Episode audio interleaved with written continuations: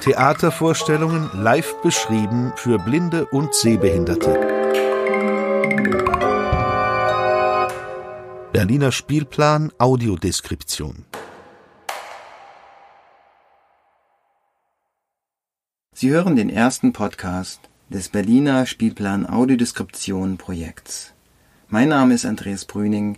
In den nächsten zwei Spielzeiten der Berliner Theater- und Opernwelt werden wir blinden und sehbehinderten Zuschauerinnen 16 Premieren und 40 Aufführungen mit Live-Audiodeskription anbieten. Dieser Podcast wird allen blinden und sehbehinderten Kulturinteressierten in Berlin und darüber hinaus in einem etwa zweimonatlichen Rhythmus angeboten. Wir lassen Sie Theater hören.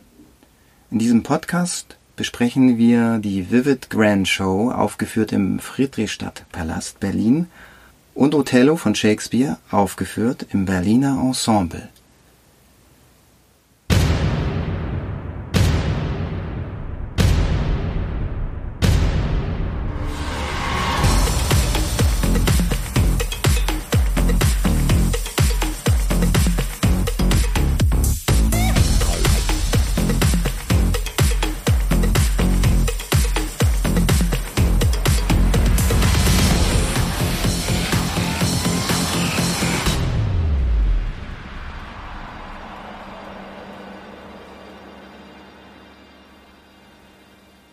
Sind Berlin mit einem Las Vegas Flair, sagt Bernd Schmidt.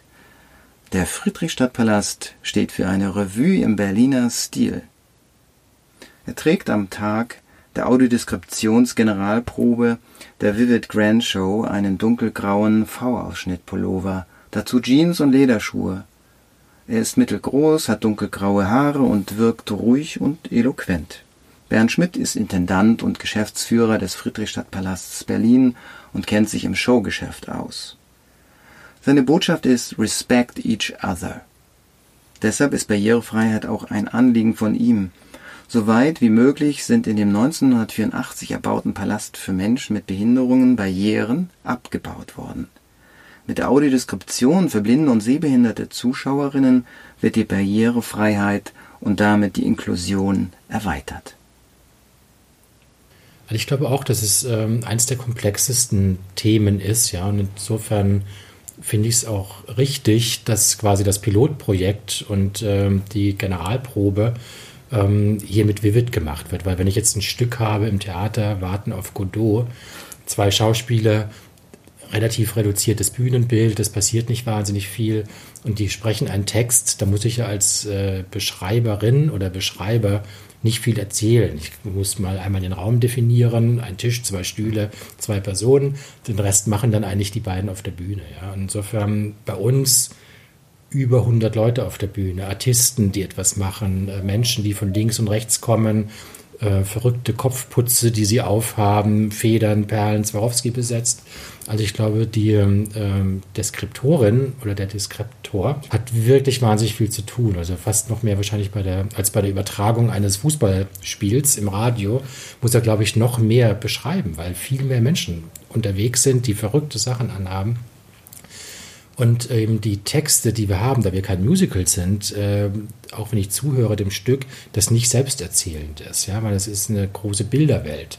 Und äh, die Bilderwelt in Worte zu transportieren, glaube ich, äh, Hut ab vor denen, die das machen müssen, ähm, weil da gehört eine große Imagination, eine große Wortvielfalt, ein Wortsprachreichtum dazu. Ich bin auch sehr gespannt, wie das wird. In der Vivid Grand Show wird die junge Ray von ihrem Vater getrennt und in eine Androiden halb Mensch, halb Maschine umgewandelt. Fremdsteuerung bestimmt von nun an ihr Dasein, doch die Sehnsucht nach Freiheit bleibt in ihr lebendig. Und tatsächlich, eines Tages tanzt Ray aus der Reihe, mit strahlenden Augen sieht sie die Welt neu, die überwältigende Schönheit der Dinge. Die Komposition der Show entfacht einen Farben- und Akrobatikrausch. Mit Philip Tracy, dem berühmtesten Hutmacher der Welt, werden auch blinde und sehbehinderte Zuschauerinnen verführt. Doch wie können blinde und sehbehinderte Menschen an diesem Bildermeer teilhaben? Anke Nicolai zeigt es uns. in einem Ausschnitt ihrer Audiodeskription. Die Androiden marschieren auf die Bühne und postieren sich symmetrisch um Way. Zwei schließen einen metallisch glänzenden Androidenhelm um Ways Kopf. Ihre Transformation beginnt. Schlagartig wird es dunkel. Grelles, zuckendes Stroboskoplicht. Der Vorhang gleitet auf. Androidonna thront in einem Spot auf der Stahlbrücke. Wir sind in der binären Welt. Über der Brücke schweben zwei offene Metallboxen an einem riesigen Spiegel. In jeder Box steht ein Androide. Das Prisma versinkt im Boden. Way wird die Rose entrissen. Mit mechanischen Bewegungen tanzt die Armee synchron. Unsicher reiht sich Way ein. Zwei Androiden wirbeln in rasanter Geschwindigkeit an Seilen nach oben. Die Laserstrahlen gleiten über Bühne und Saal. Die Boxen werden herabgelassen. Sechs Androiden rahmen Androidonna auf der Brücke ein. Das Heer bewegt sich perfekt und bildet immer wieder neue geometrische Formationen. Way ist in der Masse untergetaucht. Anke Nikolai sitzt mit einem blauen Wollpullover Rock und Strumpfhose und schwarzen Damenschuhen in einer Glaskabine im Friedrichstadtpalast Berlin hoch über dem Publikum. Sie spricht in ihr Headset und erzählt das, was sie auf der Bühne sieht. Es ist die Generalprobe des Stücks Vivid Grand Show. Bei den Aufführungen werden dann im Publikum blinde und sehbehinderte Zuschauerinnen sitzen und Empfangsgeräte tragen. Auf diese Art können sie das Geschehen auf der Bühne verfolgen, auch wenn sie es nicht sehen können. Anke Nikolai arbeitet als Audiodeskriptorin. Angezogen hat sie diese Arbeit, weil ihr Vater blind war, ihre Mutter aber sehend. Viele blinde Freunde kamen zu Besuch und sie ist auch mit blinden und sehbehinderten Kindern ins Ferienlager gefahren, damals noch in der DDR. Später hatte sie auch eine blinde Freundin. Blind sein, das war für sie ganz normal. Und schon immer hat sich Anke Nikolai für Sprache in Film und Theater interessiert.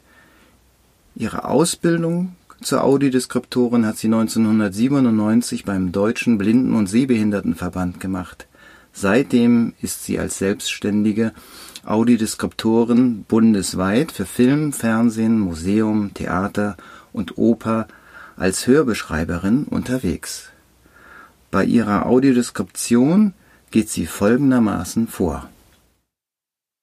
Wenn man sich so eine Szene anschaut, ähm, nämlich wirklich zu gucken, wo sind wir, wer ist da, äh, was passiert, zu welchem Zeitpunkt also diese W-Fragen im Kopf zu haben und an denen kann man sich wunderbar entlanghangeln.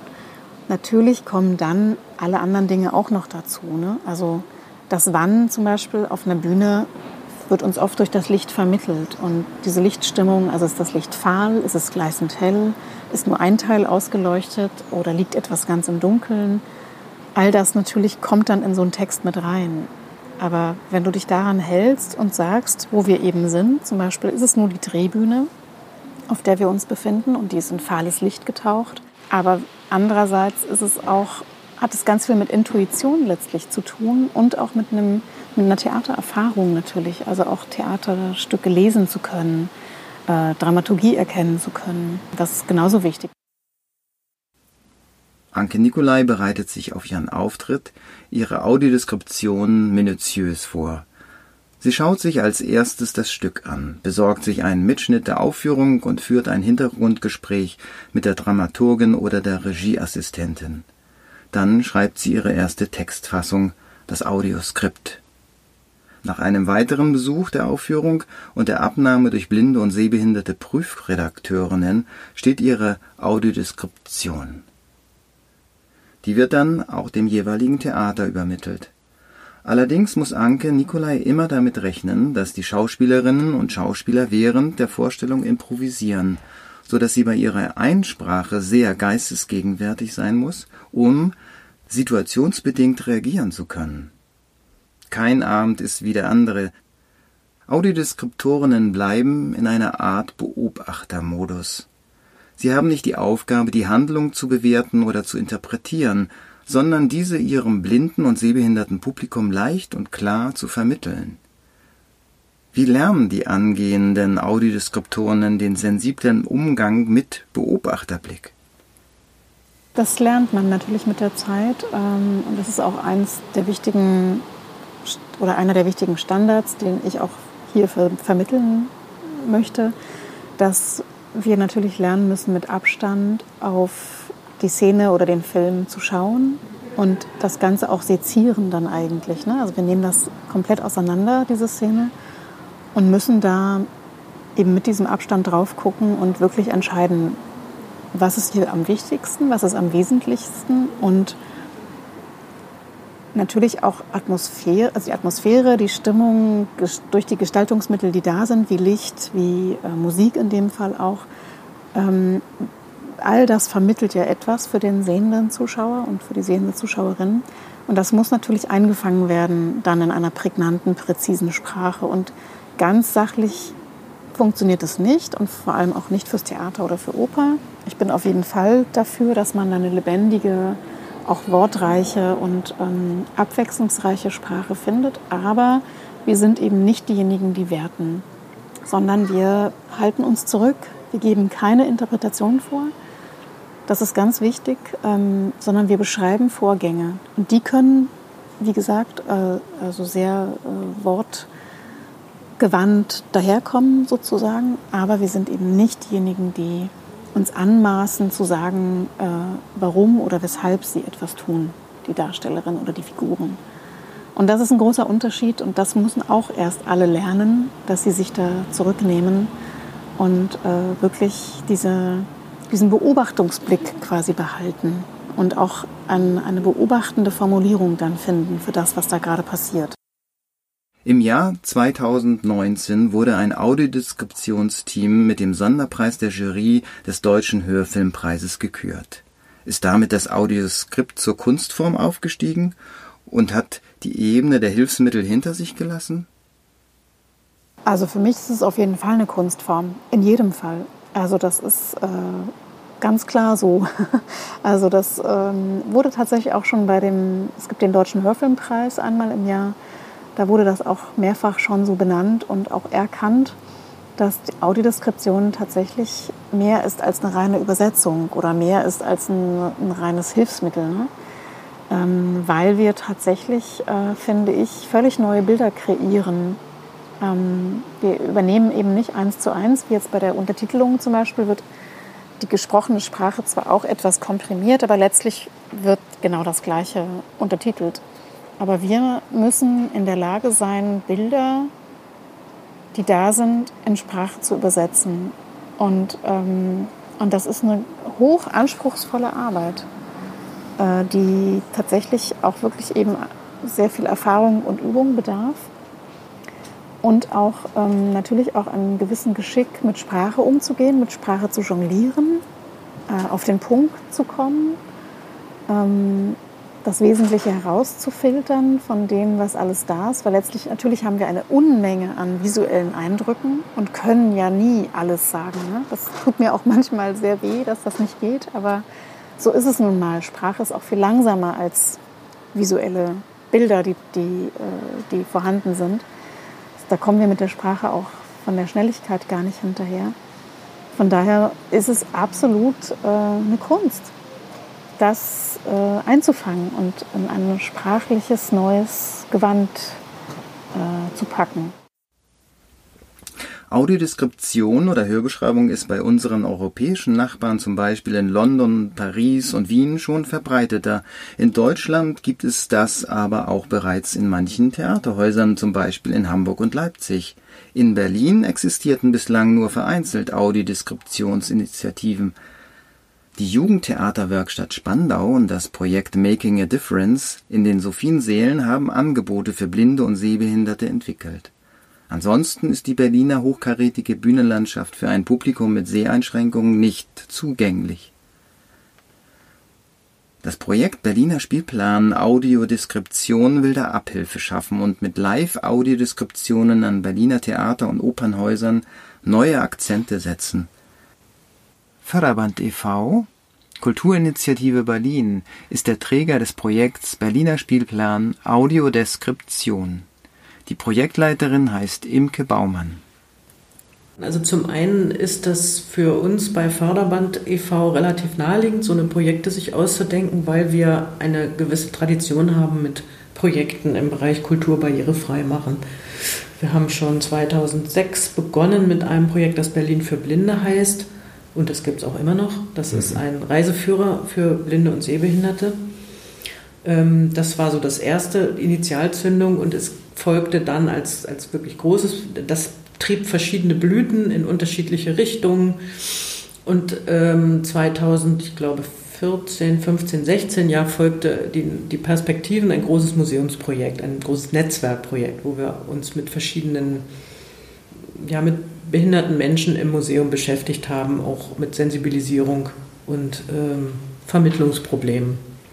So, und ähm, die Theater sind bislang relativ zurückhaltend gewesen mit Aspekten der Barrierefreiheit oder auch der Vermittlung, der Zugänglichkeit für Zuschauerinnen mit, mit Behinderung. Es gibt, gab immer mal so einzelne Sachen, die da passiert sind. In Potsdam ist zum Beispiel einiges passiert, auch im Gehörlosenbereich. So, und ähm, andererseits gibt es aber, und, und davon wissen wir hier, weil wir eben durch die verschiedenen Projekte mit dem ganzen Thema sehr verbandelt sind und auch mit vielen Leuten gut vernetzt sind. Und dadurch kriegen wir natürlich eine Menge mit. Und unter anderem wissen wir einfach dadurch, dass es Audiodeskription am Theater schon eine ganze Weile in Leipzig gibt, dass es eine sehr groß angelegte äh, Senatsinitiative auch in Hamburg gibt, gegeben hat. Mm. Und das hat uns im Grunde hier inspiriert. Also wir haben dann geguckt, wie ist es denn eigentlich in Berlin oder wussten auch, es ist nicht besonders viel los in Berlin, haben uns gefragt, warum eigentlich nicht.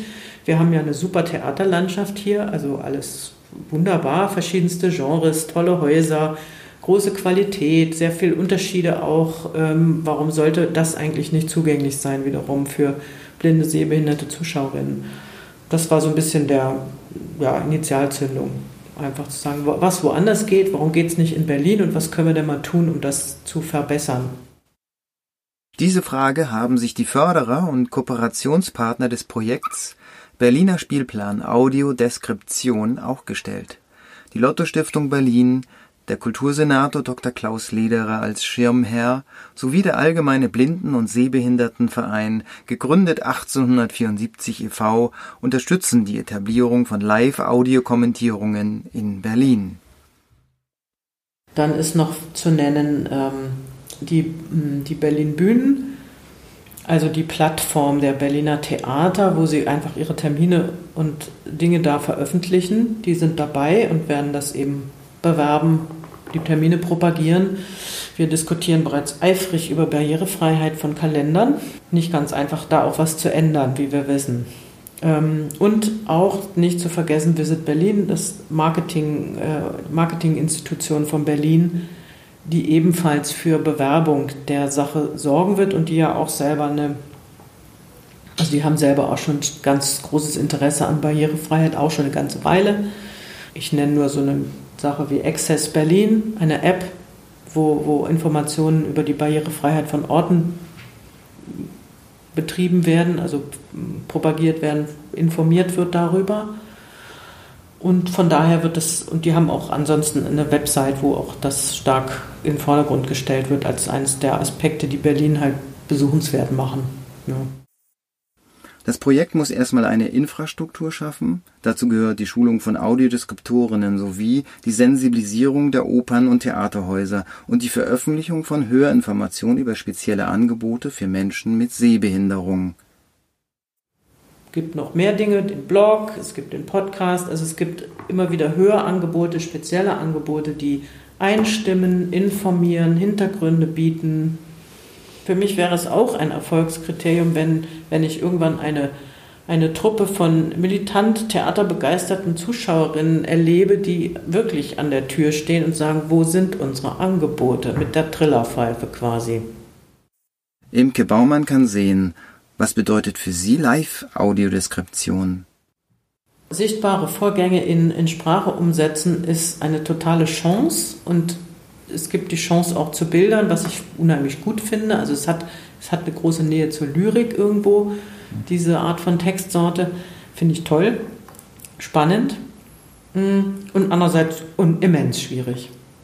Und natürlich äh, gibt es einem auch die Chance, und das finde ich persönlich immer sehr bereichernd, ähm, mit Menschen mit Sehbehinderung in Kontakt zu treten und einfach zu erleben, wie, sie, wie das ankommt und was, was für Erfahrungen die da machen.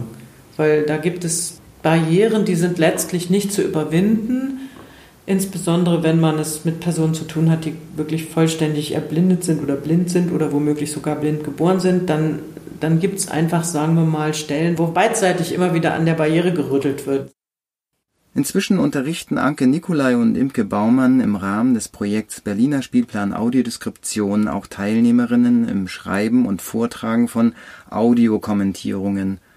Zur Schulung sind elf Dramaturginnen, Schauspielerinnen und Regieassistentinnen aus dem Theaterbereich erschienen. Sie wollen gemeinsam mit der Schulungsleiterin in den nächsten zwei Spielzeiten über 40 Aufführungen, davon 16 Premieren, mit Audiodeskription anbieten Zwei von ihnen sind Albert Frank und Helen Schröder. Beide werden abwechselnd die Hörbeschreibungen der Othello-Aufführung im Berliner Ensemble einsprechen. Albert Frank ist Autor, Regisseur und Schauspieler. Helen Schröder arbeitet im normalen Leben als Dramaturgin und Regisseurin. Heute lernen sie die Welt der Hörbeschreibungen zu verstehen. Sie ist 1,58 Meter groß, hat blonde, schulterlange Haare, einen Pony, blaue Augen, eine mittelgroße Nase und einen mittelgroßen Mund. Sie ist zwar klein und schmal, aber kräftig, eher ein sportlicher Typ. An diesem Spätsommertag trägt sie ein weißblaues Sweatshirt, eine bequeme Stoffhose und blaue Turnschuhe bei der Beschreibung von Othello. Äh, heute haben wir uns alle gegenseitig unsere Beschreibungen vorgelesen und die waren auch alle sehr unterschiedlich und trotzdem war davon jetzt nichts richtig oder falsch und da können wir schon die einzelnen Handschriften rauslesen und das fand ich zum Beispiel sehr befreiend zu sehen, okay, jeder guckt eigentlich anders auf eine Inszenierung. Natürlich ähm, müssen wir gucken, dass wir nicht zu sehr interpretieren, aber auch alleine was den Sprachstil angeht oder äh, den Fokus der einzelnen Bilder und inwieweit wir da ins Detail gehen, da empfinde ich eine sehr große Freiheit.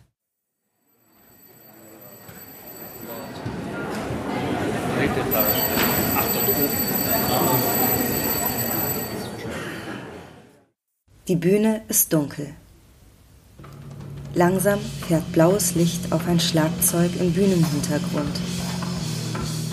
Das Licht auf der Drehbühne wird heller.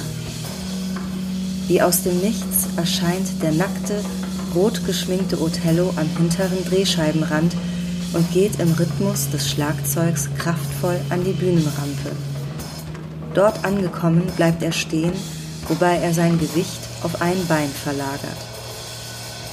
Desdemona, auch nackt und weiß geschminkt, tritt ins Licht. Von hinten nähert sie sich verheißungsvoll mit abgewinkelten Unterarmen und wiegenden Schrittes Othello. Sie geht leichtfüßig. In seinem Rücken bleibt sie stehen. Desdemona umschlingt ihn mit wilder Begehrlichkeit. Ihre Hände klatschen auf Othellos Brust und Bauch, wobei sie mit ihren Händen, ihrem ganzen Körper die weiße Körperfarbe auf Othello verreibt. Die Farben vermengen sich.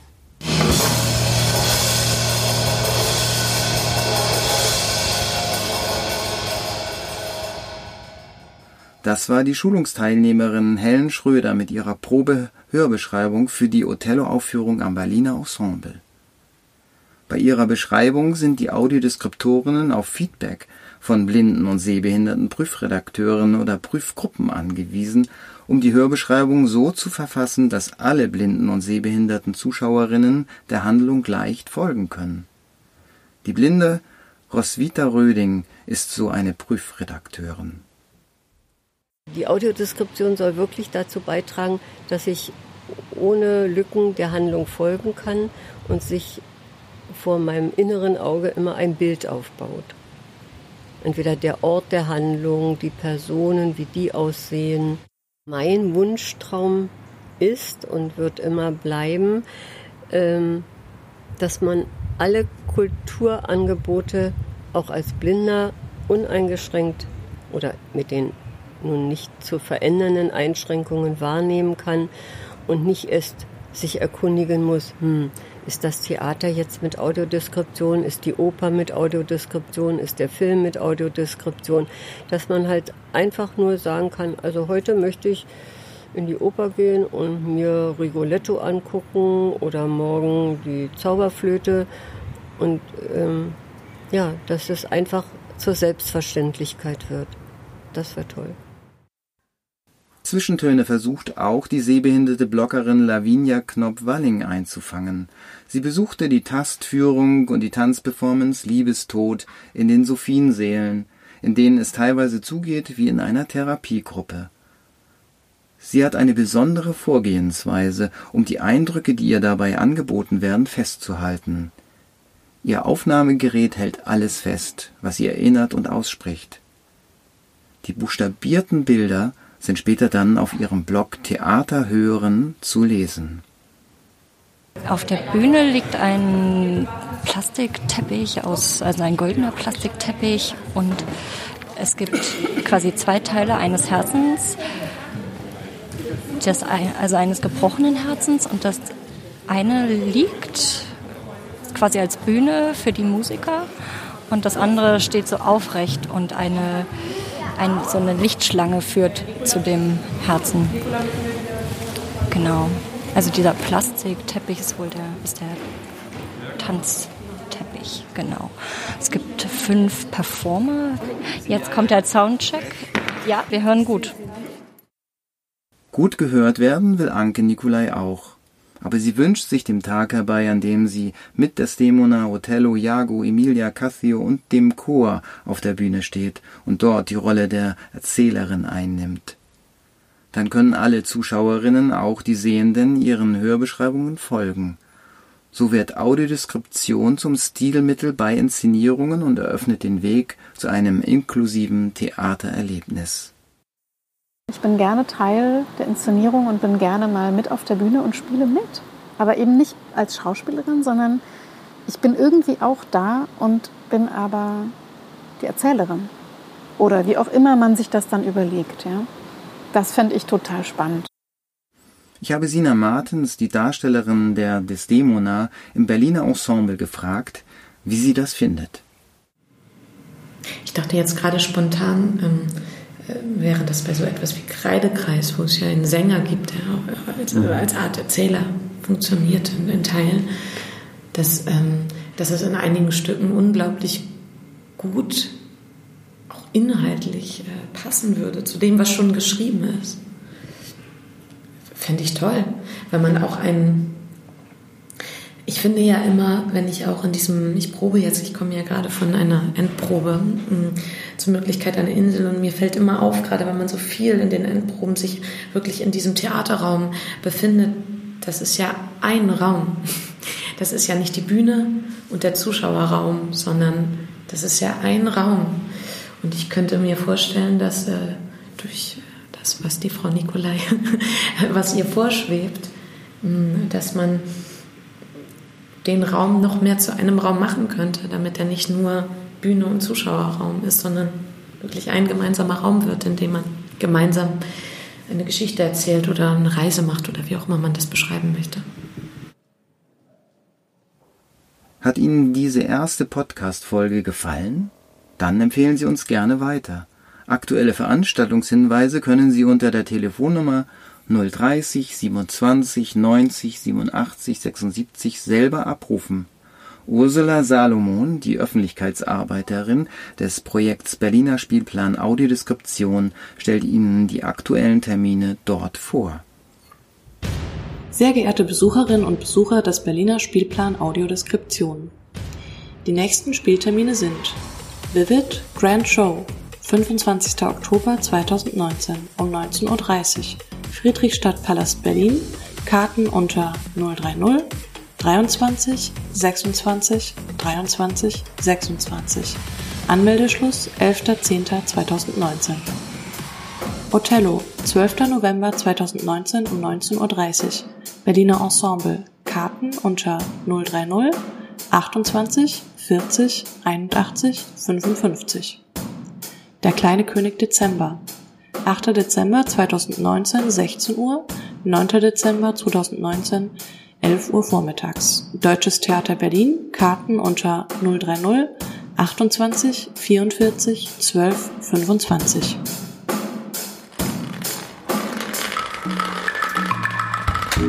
Theatervorstellungen live beschrieben für Blinde und Sehbehinderte.